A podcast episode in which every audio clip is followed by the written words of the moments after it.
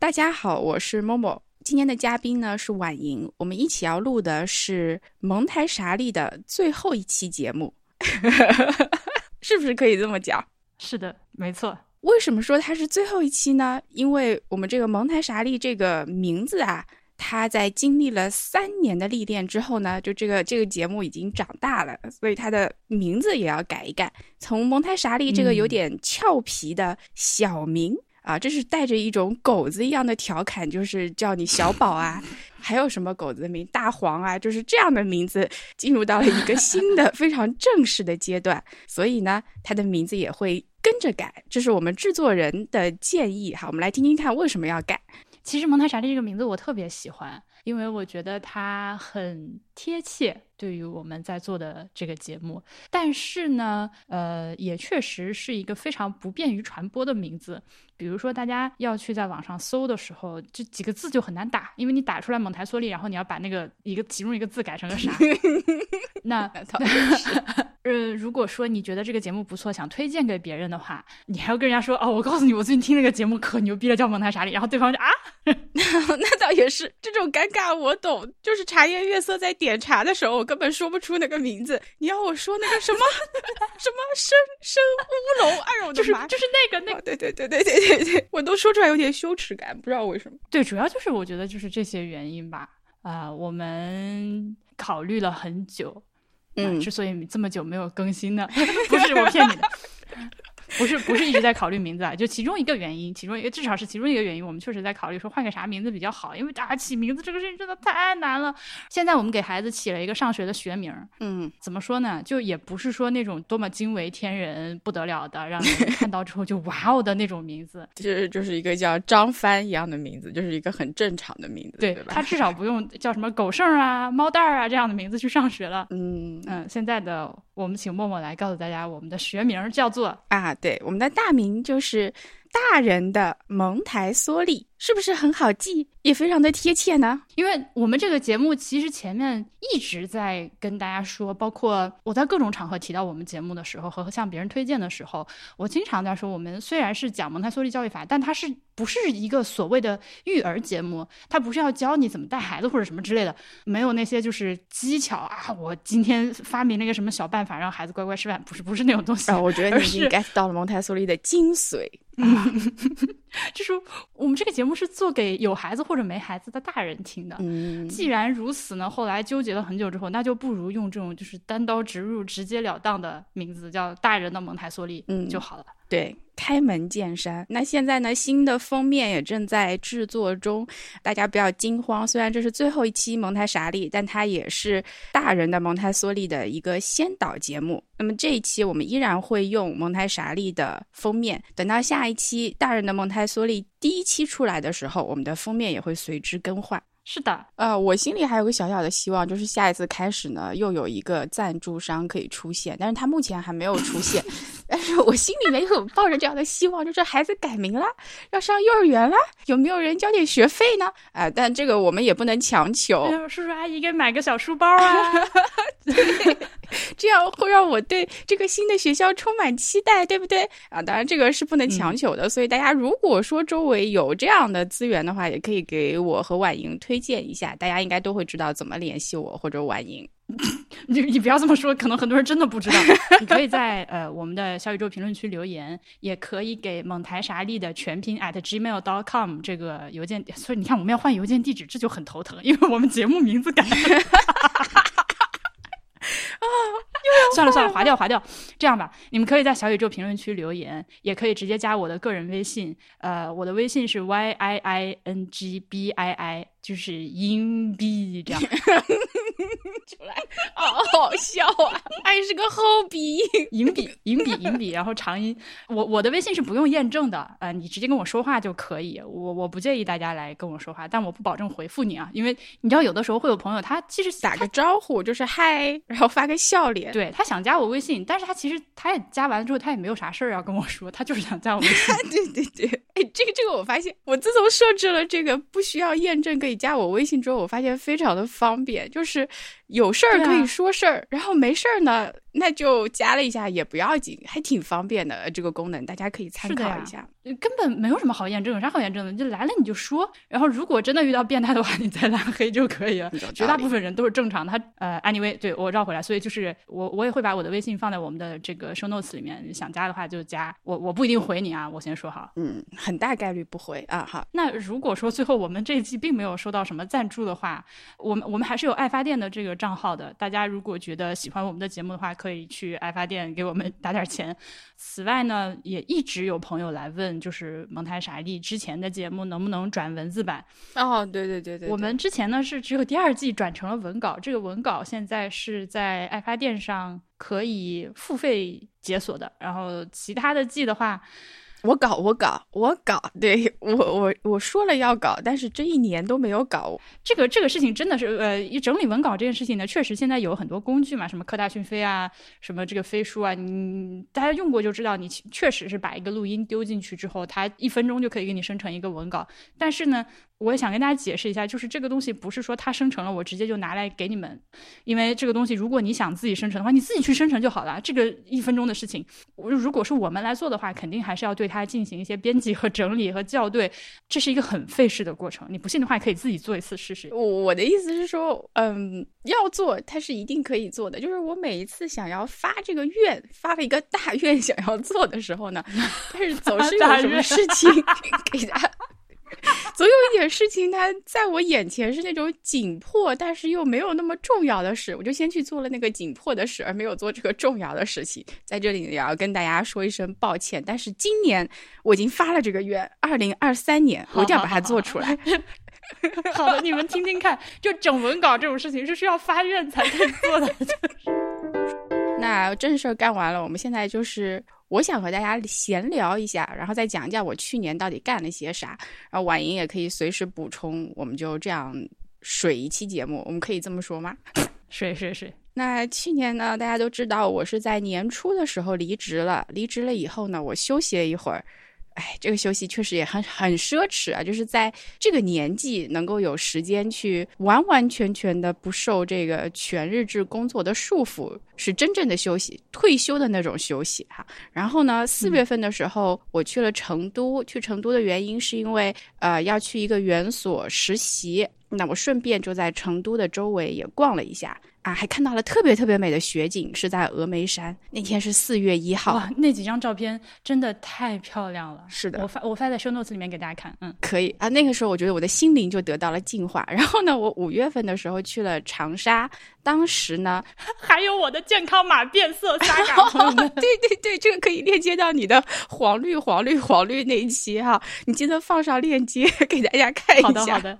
在长沙的时候，那个时候呃山那边正在筹备中。呃，我和太阳呢也经常会接触山那边，就是吕太阳，就是我们之前呃蒙娜莎丽请过他很多次的一个嘉宾，他在长沙开的幼儿园叫做山那边，去年已经正式开园了。对，那在这一季里面呢，其实我也已经约好了一期节目，是和太阳还有无锡的叫做传习儿童之家的一位主理人，我们三个人一起来谈一谈啊。那期节目我预感会非常的有意思哈。然后去年在五月份在长沙也过得很好玩，因为呃太阳带我去了很多我从来没有想过的地方。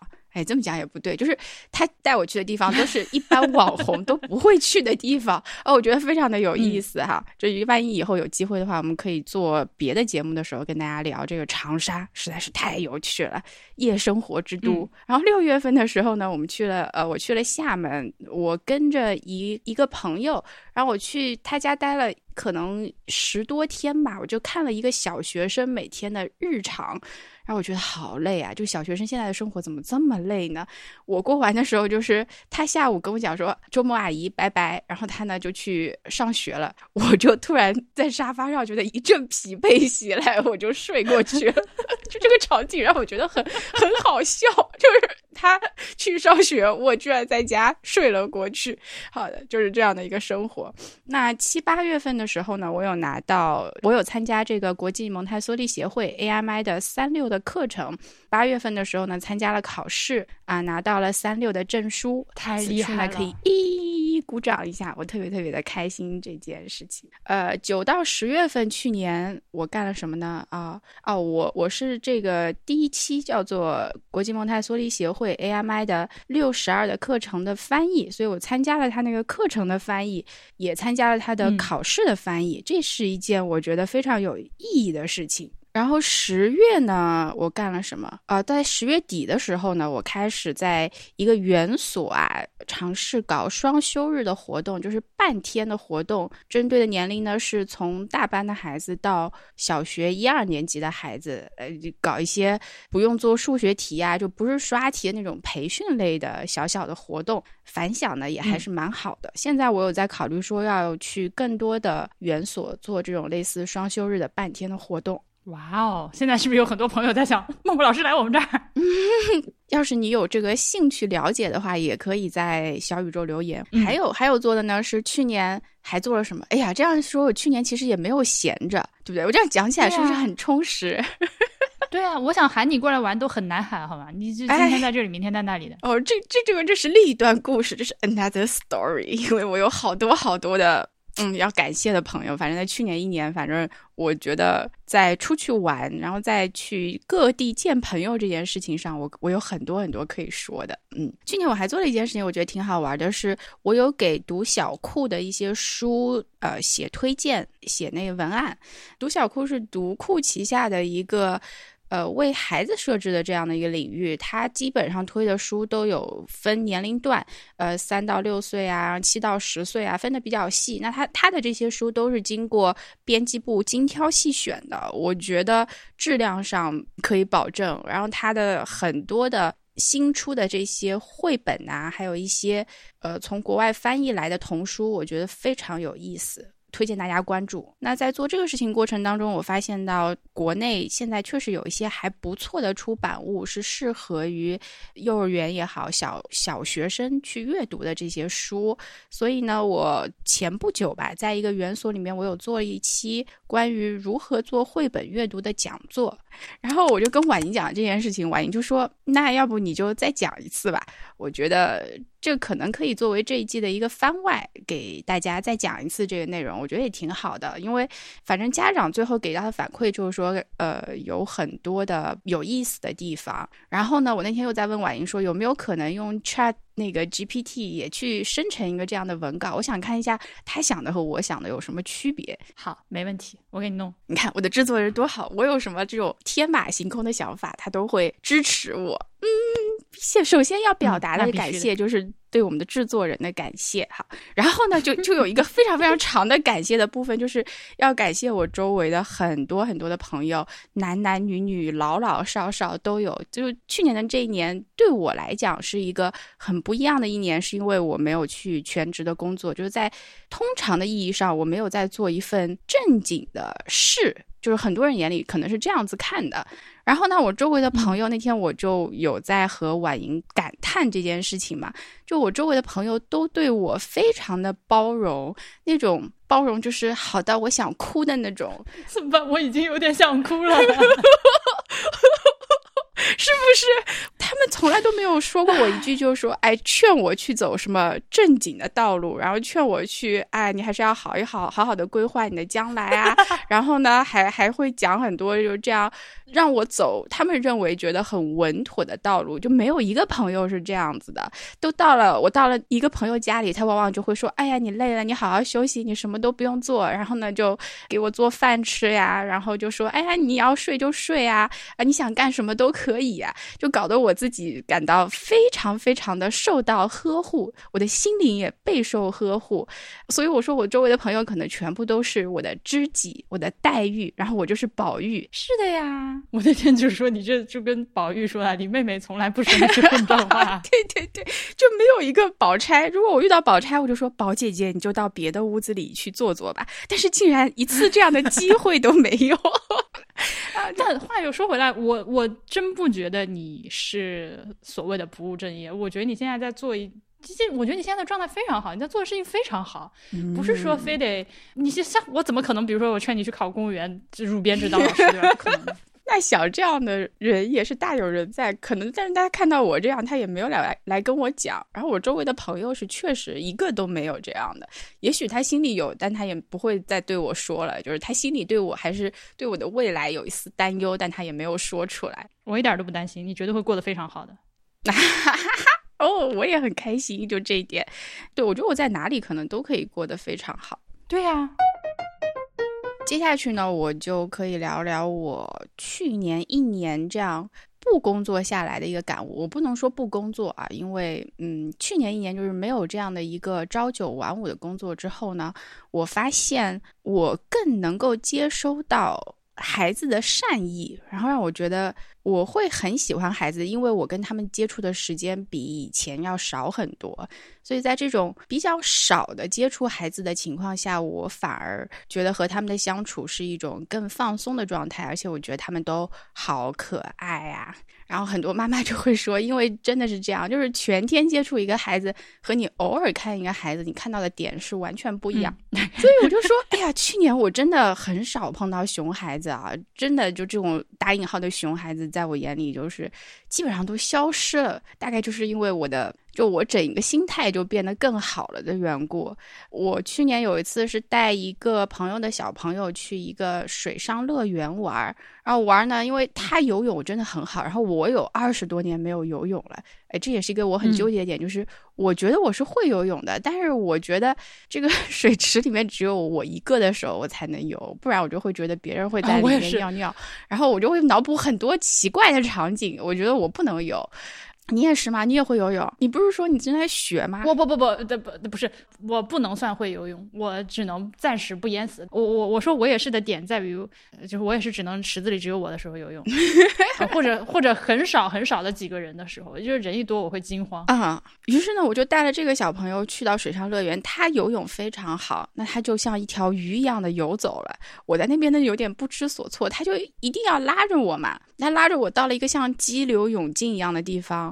呃，不是急流勇进，就是你人可以在那个像曲水流觞一样的地方，但是那个要大得多，你就人可以在那边边游边玩，然后它还有些小的浪花呀什么的，是一条很长的水道，他就先走了，走了以后我就在那边进退两难，然后这时候边上就有一个大概小学年龄的孩子吧，可能十岁左右，是一个女孩子，她看到我这样，她就说。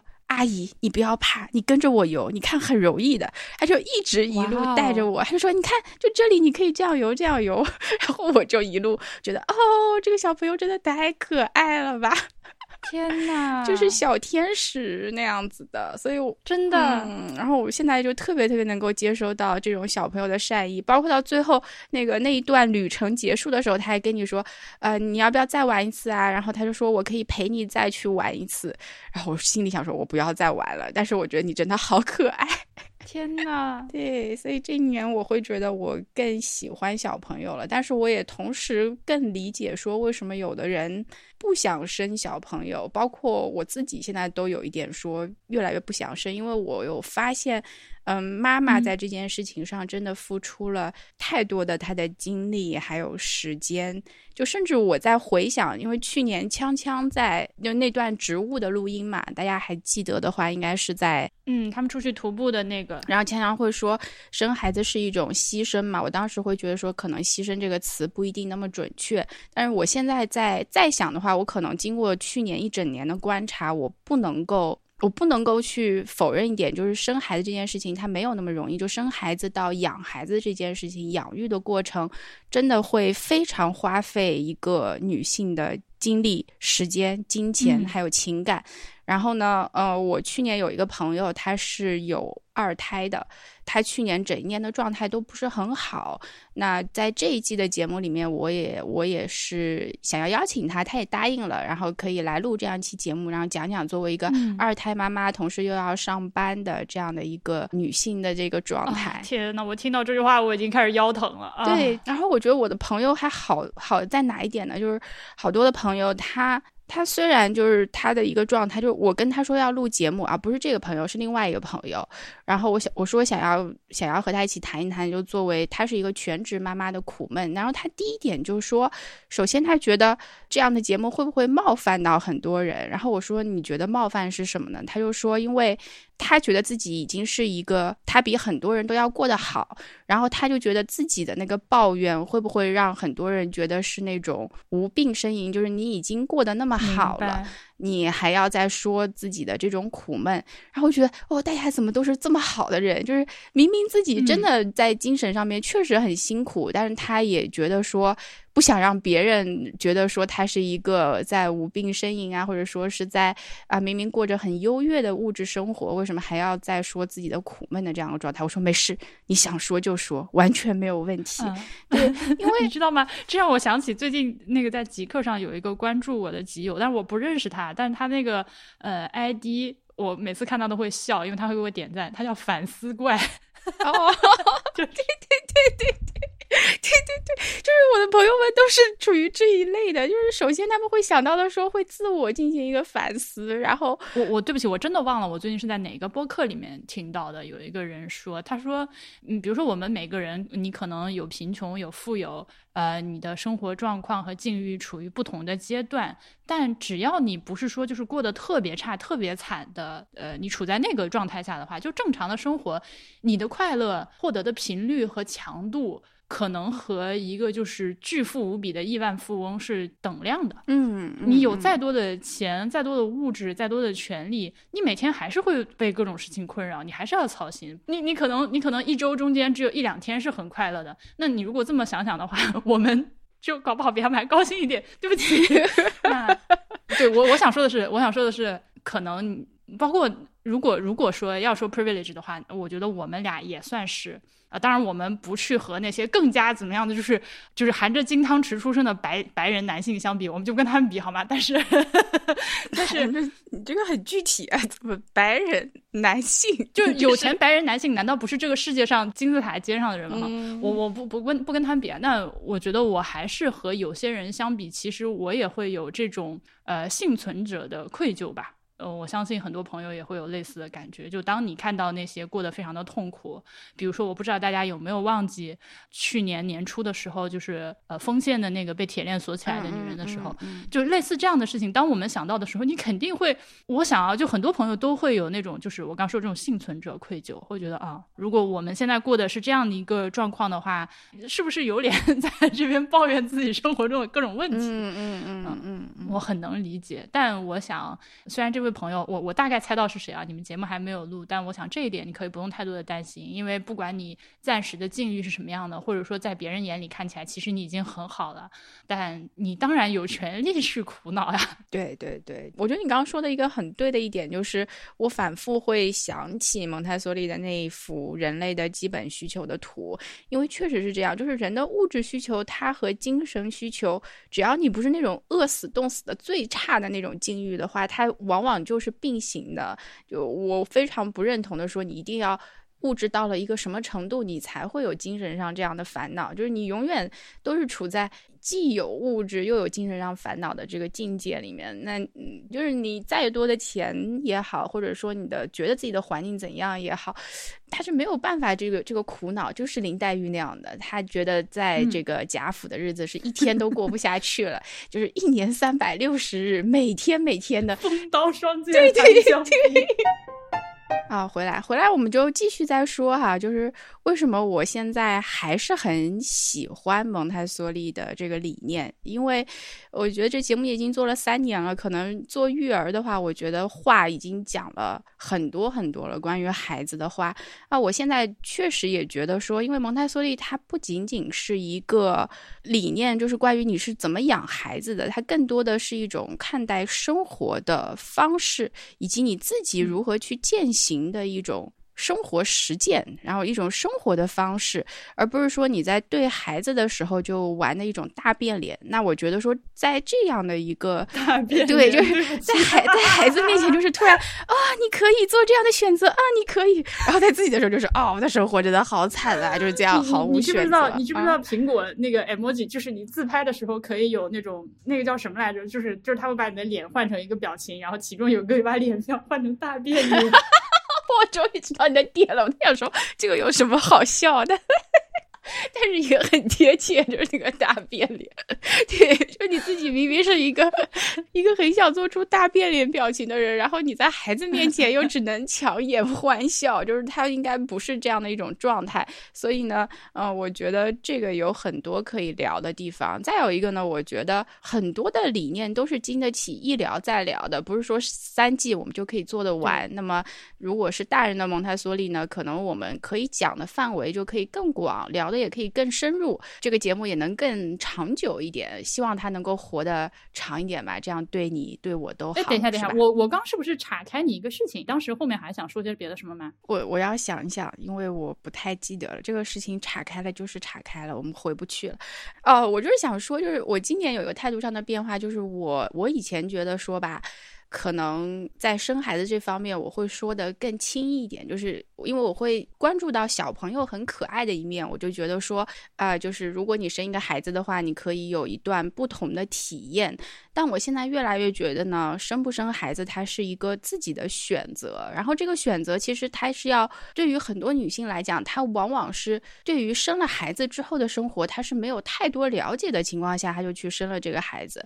那我觉得其实现在的。各种资讯的发展，以及现在的整一个社会的发展，已经进展到了你可以对这件事情有足够的了解的时候，你再去做一个选择，到底要不要生这个孩子？我觉得这样的趋势是这样啊。当然，不是说所有的人在了解了这个带孩子这么多艰辛以后还敢生，但是我觉得说你起码要去了解一点，然后你再生，这样的一个选择才是一个比较负责任的，就对自己啊、对孩子啊都负责任的一个选择。这也是一个我们可以说它是由一个自由意志或者是一个自由的。选择就是你得知情，不然的话就是你对有了孩子之后的生活毫无所知，然后又去生了这样的一个孩子，才开始去了解。但这个时候孩子生都已经生出来了，然后你也不能把它给塞回去。就无论怎样，你都会想到说你的一生里面都有这样的一个孩子了，然后你再去了解说原来孩子是这样的。那我觉得还是有点晚，还是我们把它提早一点吧，提早到你还没有生孩子的时候就可以去了解这件事情了。了解完了再决定要不要生。这样的话会比较负责任一点，对，所以生孩子我们这一集里面也有安排一期，在我的计划里面有安排一期，但具体什么时候录呢也不知道，因为为什么不知道？就是因为这个赞助商啊也没有定，就是各种各种情形都没有定，所以呢我们暂时就先放在这边。但是我还有一点就想说，不管生不生，因为这个确实是一个选择嘛，不管生不生，也都要对这个生活要保持一个兴趣，过一种非常有信心的，对未来也没有那么。恐惧的这样的一种生活就好了，然后慢慢的，你可能你的心态就会变，也许你不想生的就会生了，然后你你你想生的也许就不想生了，这都是很正常的事情，没有关系。我看你现在的生活就特别特别开心，我那天去你家，然后看到你在这个忙前忙后的样子，觉得好开心呀。我最近这段时间，呃，好，我的反思是 反思怪来了。反思怪来了，就我最近有过得有点太好了。我那天就跟你说了，我觉得我最近过得有点未免有点太好，这样不太行。哎，我记得是是谁说的？就是张爱玲说的，就是你家就是一个人的家不能搞得太舒服，因为如果一个家搞得太舒服了，他就会一辈子待在这个家里面，再也不出门了。对呀，我家现在就是又呃，对，首先我家里现在已经很舒服了，你来了你也看到了，对吧？是一个非常简直是 dreamy 的一个情况。那另外一方面呢，我不是要养鸡嘛，所以那每天也花了很多的功夫在考虑鸡怎么弄，以及也确实干体力活，出去挖竹，跟朋友们。就说来话长，我有机会再汇报，就是竹子的根有多难挖。所以我最近这段时间就是正经节目也没有怎么更新，因为我确实是现实生活过于的充呃现充嘛，就是现实生活过于的充实，在挖竹根，你知道你怎么说呢？对你，你有没有发现你最近这段时间给我发微信，我都很很慢回复你，或者甚至第二天才回复你？是那是因为我真的在做现实生活中的事情，你在过一种蒙台梭利的生活，你跟现实建立了非常紧密的联系。对我，所以我这是我最近的一个担忧啊！我觉得我可能 你的担忧就可能是你没有时间好好看书了吧，然后做节目也不想做。我根本我这对我已经很久没有就看书啊、做节目啊这种就呃有点我需需要把自己往这个呃也不能说正轨吧，需要把自己往这个动脑子的这方面再拉一拉。我之前我已经很久没有动过脑子了，感觉。但是不要愧疚，我们想一想我们的生命的前二十年。然后我们就会觉得我们动了太多的脑子了。嗯，好的。对，然后我觉得我也是和自然的联系非常的弱。然后我到你这儿之后，看了鸟啊，看了树啊，我会觉得非常的舒服。可能这还是跟人的本身的基因有关嘛。本来就就觉得久在樊笼里，现在终于复得返自然，我还是非常非常开心，真的很疗愈的这样的一个状态。那我就想说的是，那我们的这个节目呢，重要的就是给成人提供一个。有可能的话，给提供一点疗愈的点子，或者你你也许有的人会听我和你呀这样在瞎扯，也会觉得非常的疗愈。就希望达到的目的就是在这里。那大人的蒙台梭利呢，是一个成人向的疗愈节目，它适合有孩子的成人，也同样适合曾经是孩子的你。嗯，可以，可以，可以，可以。好的，好的，好的。那我们就定下来这句话啊。而且你知道吗，默默，你有一个非常神奇的点，就是总的来说，我特别烦那种，嗯，就是号称自己要是疗愈向的节目。哦，好的。结果你自己做了一道。不，因为我觉得你，就是我自己在了解蒙台梭利他的理论之后吧。他不是说为了疗愈而疗愈，而是你如果嗯认同这些理念，哎，这听起来真的很像传教。我们从第一期节目开始就很像在传教，不是？就是如果你觉得你这套东西你是 OK 的话，它天生自带疗愈的效果。就是你不是故意说啊，今天我来告诉你一点什么事情，希望能够疗愈你，不是的，而是你只要这么想了，它自然就很疗愈。对，是的。这样听起来真的很。还有一个是我去年其实有一件事情我记到现在，我一直想要和大家分享。然后呢，那我觉得现在这个机会也不错。是去年九十月份的时候，我是在参加这个第一期中国的六十二的考试嘛。然后考试的时候，我是一个翻译。大家就可以想象，这个考试的场景和我们平时的考试场景不太一样，因为它有一部分叫做口试。那口试的时候呢，是由国外的，就目前因为没有国内的培训师，就是是国外的培训师。呃，首先他就是在电脑里面的哈，然后呢，我是作为一个翻译在这里，然后边上呢还有一个学员，他是要考试的。那我同时呢也是那个学员的孩子，就是我得坐在那儿，让那个学员有一点感觉，他是在和一个孩子在进行一个交流。所以大家可以想象这样一个场景哈。然后那个考官的话，既可以看到我，也可以看到孩子。那因为这个培训师呢是，或者说这个考官他是在北美的，就会有一个时差，等于说我们最后聊下来，能够大家坐下来一起考试的时间，就是我们这边时间呢早上六点开始，再考。考六个小时，就考到十二点，因为它有六个科目要考，大家可以想象，就是要轮换的进行考试。所以我大概有十天的时间，就是每天早上是六点钟，你就得出现在那个考场，然后得坐在那儿做一个翻译。那个时候就是去的时候天都是黑的，坐在那儿是天黑的，然后你翻译着翻译着天就亮了的那种感觉，也是很神奇。就是啊，天已经亮了，已经有太阳了，还是个夏天啊，就是还有点热的杭州。当翻译到差不多倒数可。能第二天还是什么的时候，刚好呢，那个考官他是在美国，当时已经是个深夜了。我翻当时的科目呢是历史啊，具体什么问题我就不说了。但是那个老师他在呃学员讲完内容之后，他就很。很语重心长的，或者说那种用那种非常让人觉得很温和的话，给我们讲了一个他的这个故事。我在这里就特别想要分享这个故事啊。他是这样讲的：他说，呃，我们在做历史，在跟孩子讲历史的时候，千万不要忘记历史上的那些女性。然后他为什么会想到这一点呢？是因为那个学员讲的故事是和人类迁徙有关的嘛？可能他就是觉得说，也不是针对那个学员，那他觉得说，历史上很重要的点就是有很多女性都是被忽视的，或者说是没有名字的，但是她们依然应该出现在给小学生的历史介绍里面。他就分享了一个他自己在教室里面的故事，他就说他在培训的时候，他讲到一段中世纪的绘画的艺术史，然后他和那些在座的可能都是美国的大学学生啊什么，讲完之后呢，大家的表情就很凝重。然后他就不明白说为什么这个历史他以前讲没有问题，他现在讲的时候大家表情这么凝重。那有一个学员就说：“他说老师，我觉得你在这段历史里面，就是中世纪的绘画史里面，你没有提到一个女性。”然后他就觉得说这是不可以的，起码你得加个两三个女性进去。然后这个老师就大为震惊，哎，我露出苦笑。后来他不管写什么东西，他都会想到女的女的要加女的，就是这样子。然后他就说：“嗯，如果我们在给小朋友讲。”历史的时候，尤其也要注意。然后我当时就很感动嘛，因为你想，这个天就慢慢亮起来了。有一瞬间，我觉得说啊，你讲的真是太好了，我都忘记掉我在考试了，呃，不是我在帮忙考试翻译。然后我就特别想要和他交流，因为离三八妇女节也已经只有五天的时间了。等我们这个节目上线的时候，很可能就是三八妇女节。那对对不对？就祝广大的妇女们节日快乐。祝女性们都能够享受到作为女性的快乐。好，那就预祝我们的新节目《大人的蒙台梭利》可以火一把。相信大家会非常喜欢我们第四季的节目的。嗯，那这期节目就是这样。祝大家妇女节快乐！对，开开心心，春天好。